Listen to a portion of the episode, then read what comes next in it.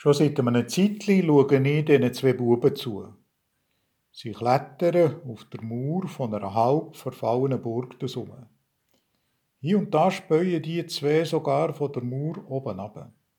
Ganz vertieft sind sie in ihr Spiel. Offenbar wissen sie nicht, welcher Gefahr sie sich dabei aussetzen.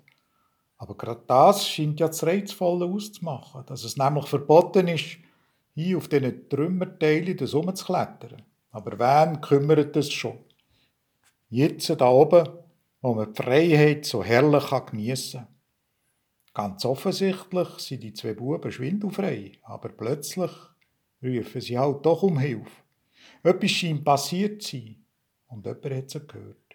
Ein Mann kommt und stellt sich vor die etwa drei Meter hohe Mauer und ruft, so Giele, gumpet ab, ich habe nicht den.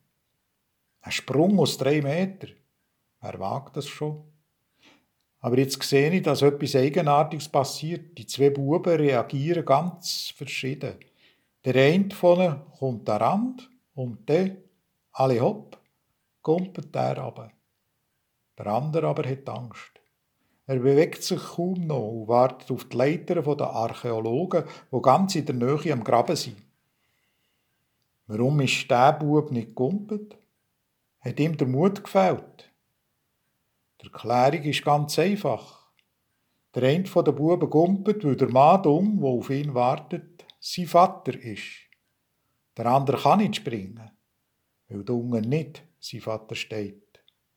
Kinder trauen in solchen Situationen ihren Eltern, sie trauen der Mutter, sie trauen dem Vater zu, dass sie stärker sind als alle Gefahren der Welt.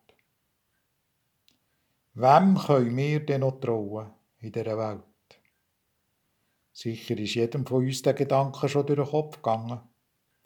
Vor allem dann, wenn wir von einem Menschen enttäuscht wurden. Nicht selten entwickelt sich ein gewisses Misstrauen, vielleicht sogar eine negative Haltung oder eine Verbitterungsstörung. Anderen vertrauen, ja, das ist ging mit einem gewissen Risiko verbunden.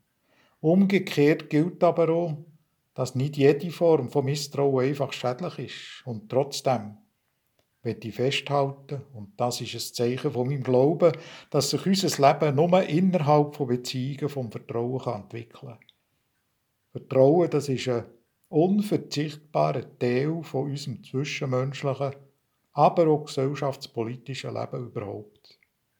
Das Beispiel von diesen zwei Buben, die da auf den Burgmauern des Umklettern zeigt, dass Vertrauen nicht selbstverständlich ist. Es kann im Lauf vom Leben verloren gehen. Es hat sich vielleicht im Lauf vom Leben nicht genug entwickeln.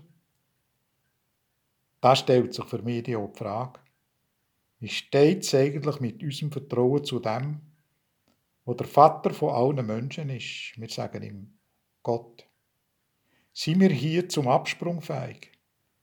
Oder ziehen wir uns desinteressiert, vielleicht sogar ein bisschen ängstlich zurück, weil wir nichts von ihm wissen